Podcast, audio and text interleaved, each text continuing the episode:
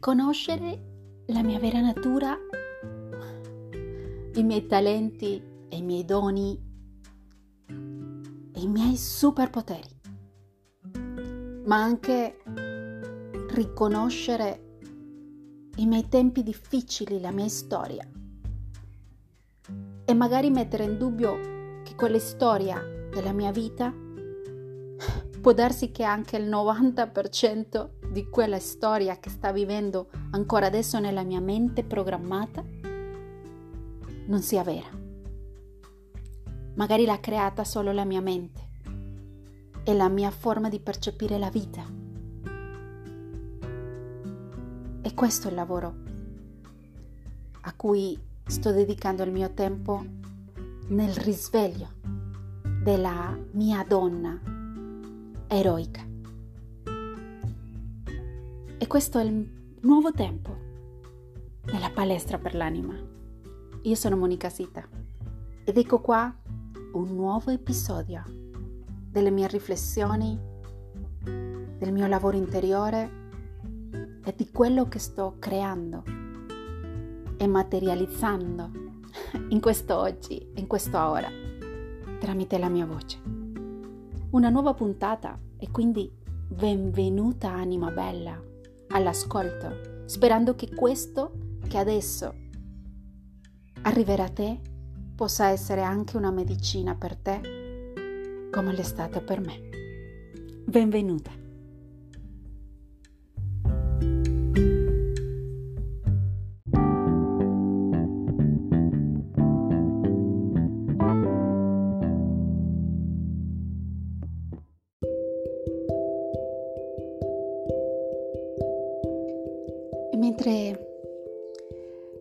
Settimana con l'intenzione di preparare un, un incontro online per me è molto importante perché lo faccio in italiano dopo un po' di tempo che mi dedico soltanto a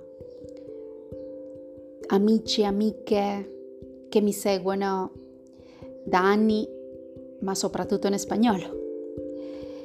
E l'argomento era chiaro 20 giorni fa, un mese fa. Ma purtroppo, quando vogliamo controllare con la mente, ed è questo il messaggio che vorrei lasciarti oggi, nulla funziona. E soprattutto in questi tempi. E non dico solo questo mese, mi riferisco anche a questi ultimi anni. Niente di quello che facevamo adesso funziona. Niente di quello che organizzavamo, il modo come lo facevamo, la struttura, il cronogramma, la pianificazione, nulla adesso funziona quando lo facciamo in questo modo.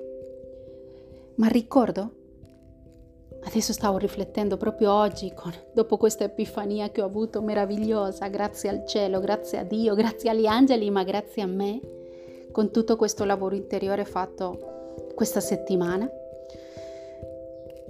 Anche 15 anni fa, 12 anni fa, quando organizzavo gli eventi a Roma, ricordo che abbiamo dedicato nove mesi a un chakra e voi mi direte ma perché nove se sono sette chakra perché ho aggiunto altri due, ma in realtà io ci lavoro con 13-14 chakra ogni tanto.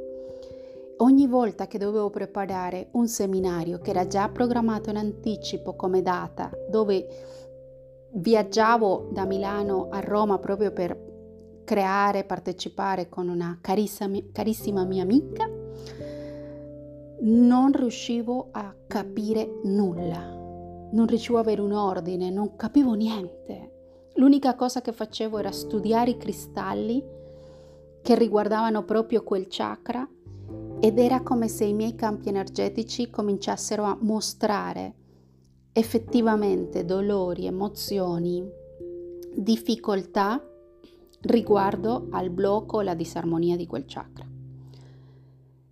Tutto come per veramente magia uno o due giorni prima dell'evento cominciava a aprirsi, a darmi step by step gli argomenti chiari per quel seminario, per quel workshop e quel workshop aveva una fluidità impressionante, era meravigliosamente guaritore per me e per tutti, ma abbiamo avuto dei, dei, miracoli pazzeschi che un giorno vi racconterò. No, anzi, adesso vi racconterò quello che amo di più raccontare miei, nelle mie conferenze ed è un ricordo meraviglioso che adesso non so se a 10-11 anni, non lo ricordo, la, la chiederò, ma è una ragazzina che è nata che io ho suggerito che la chiamassero quarto chakra, chakra del cuore, perché proprio in quell'incontro che abbiamo dedicato una mattinata al chakra del cuore, un sabato mattina di quel momento là, abbiamo dato la possibilità di far venire il nostro compagno, marito, moglie, madre, figlio, figlia, diciamo una persona che che ci tenevamo a vivere quell'esperienza là. Ed è venuta una coppia che si è regalata proprio quel weekend da soli, hanno lasciato i figli dai nonni, hanno vissuto della, un'esperienza così meravigliosa, così energeticamente potente, piena d'amore, non solo per l'amore tra di voi, tra di loro, ma l'amore del gruppo, quello che si è scatenato tra di noi, che quella sera credemo, crediamo questa cosa, quella sera lei è rimasta incinta e nove mesi dopo è nata questa bambina. Questi sono i miracoli che ci sono stati sempre e ci sono lì sempre per noi.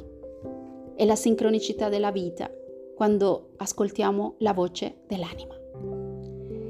E adesso che stavo proprio pre- preparando questo workshop che nulla era chiaro, che solo studiavo, chiedevo a Dio, angeletti, aiutatemi, ho avuto un'esperienza fortissima questa settimana.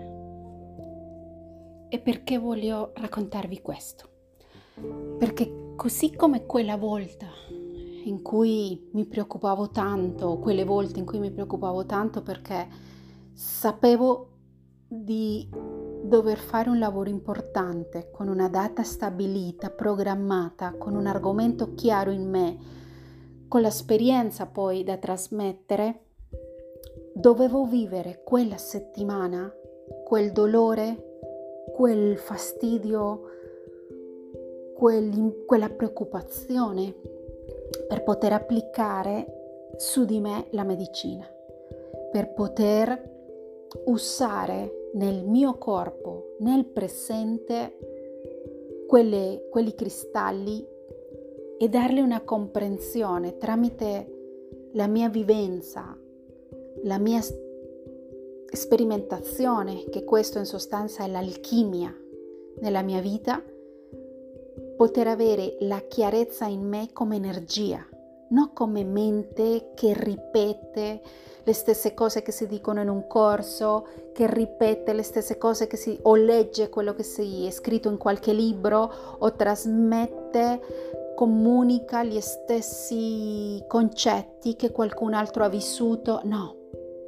La vera alchimia, per come la vedo io, e questo fa sicuramente di me come terapeuta un, un lavoro responsabile e soprattutto che può permettersi di offrire piena fiducia è perché tutto quello che io comunico, scrivo, trasmetto nei miei diversi scenari di lavoro, l'ho vissuto io.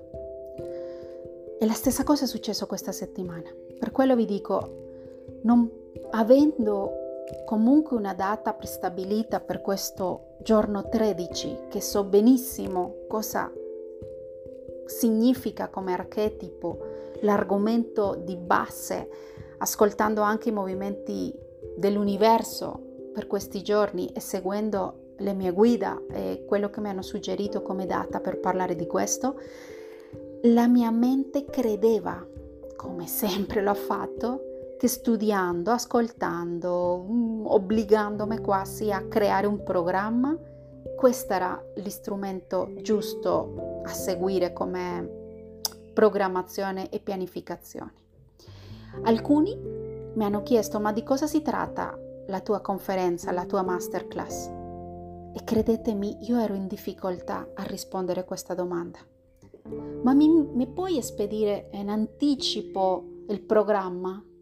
Credetemi, io conosco l'argomento in me, ma non avevo la chiarezza dei punti a seguire e soprattutto la medicina che trasmetterò alle persone che si connetteranno con me in quel momento. E perché ti dico questo? Perché finché non l'ho vissuto questa settimana, perché di processi alchemici ne ho vissuto tantissimi, come tu sicuramente ne hai vissuto tantissimi nella tua vita. Sono consapevole dei miei pro- processi alchemici negli ultimi 14, 15, 16 mesi forse. Per quello dico, sono stata una prima del 2021 e adesso credo di essere più consapevole di quello che è successo in me in 14 mesi e quello che sto scoprendo adesso di me e il chi sono adesso.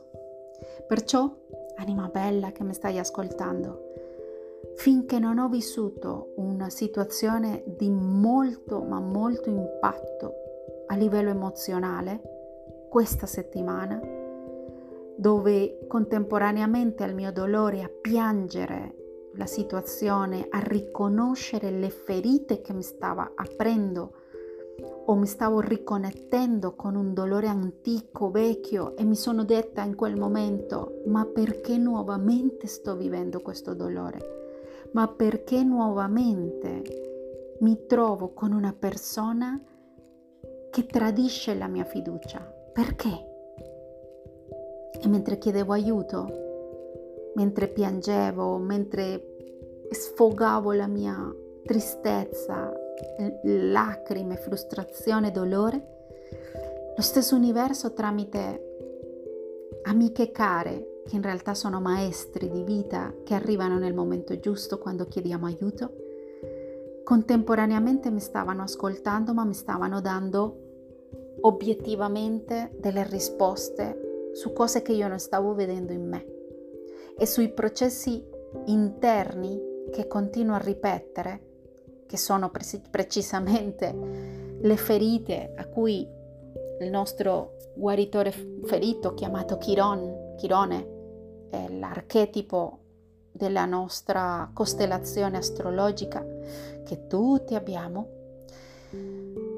questo guaritore ferito ha bisogno che io non che viva continuamente il dolore della ferita, no, lui ha bisogno che io possa riconoscere in quella ferita una medicina per me. E possa nel momento giusto, nel qui e ora, fare l'alchimia che la mia anima ne ha bisogno per evolvermi, perché io ho bisogno di evolvermi e non cadere nuovamente negli stessi schemi mentali, psicologici, emotivi, scegliendo persone perché le ho scelte io, quelle persone, come amicizia, scegliendole per lavoro, scegliendole per condividere un progetto di vita, una rete, una tessitura, le ho scelte io. Ma questo non finirà se io non capisco il perché. Perché di persone che ce l'avranno con me ce ne sono tantissime. E chissà quante vite servono per smaltire, riconciliare, soprattutto chiedere perdono su quello che ho fatto e quello che mi hanno fatto. Ma l'importante adesso è agire nell'adesso, nel presente, riconoscere, vivere quelle fasi del perdono, ma riconoscere che mi sta la vita mettendo questo davanti adesso per farne di questo una medicina per me. E questo lo posso fare io ovviamente con tanto lavoro interiore, ma sento che tramite il mio processo alchemico che riesco a riconoscere continuamente adesso, adesso, posso aiutare gli altri, perché questo è il mio proposito di vita e l'ho scoperto solo dopo aver, avermi permesso di morire dentro e vivere il nigredo con consapevolezza.